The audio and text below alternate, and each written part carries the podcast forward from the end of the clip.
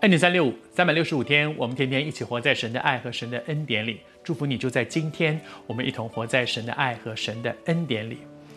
这几天我们分享到说，雅各给他的十二个儿孩子，给他们一个一个个别的祝福，是照着将来他们要遇到的事，也就是预言式的一种祝福。这也是一个属灵的 cover，属灵的这个好像父母亲对儿女，也是神把这些孩子托付给我，所以我对他们有一个权柄。为他们祝福，求主施恩恩待我们。而在这些祝福当中，你最喜欢谁的祝福呢？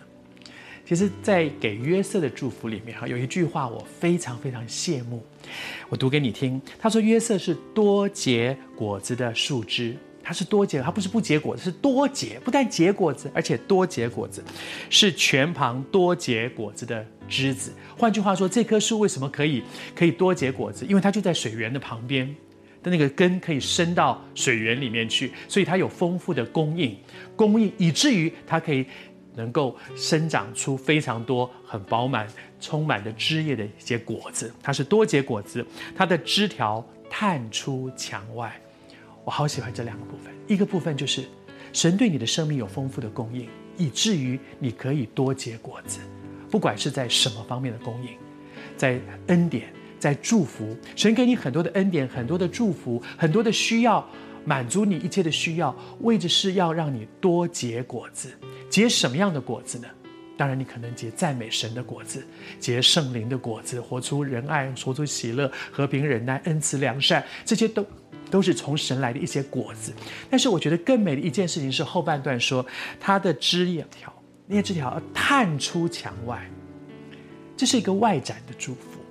看出，也就是说，我不会，我我的树在这里，我就在这里，我就在这个地方就好了。我把我自己框起来，我只要在我这个小范围里啊，上帝啊，我就是把我的这个家照顾好就好了。其实上帝可能要让你做更大的事，上帝啊，啊，我就是把我现在这个工作做好了。上帝可能要让你做一个更重要的一个职位，但是许多的时候，我们的小性或者我们觉得这样就好了，这样就好了，反而拦阻神的工作。约瑟，神用很特别的方法说他是。这个探出墙外的枝条，那个树枝啊，会会跑到墙的外面去。而你看约瑟的人生的确是这样，对不对？上帝用很特别的方法把他带到埃及去。对一个十七岁时候的那个大男孩，恐怕他都不知道什么叫做埃及。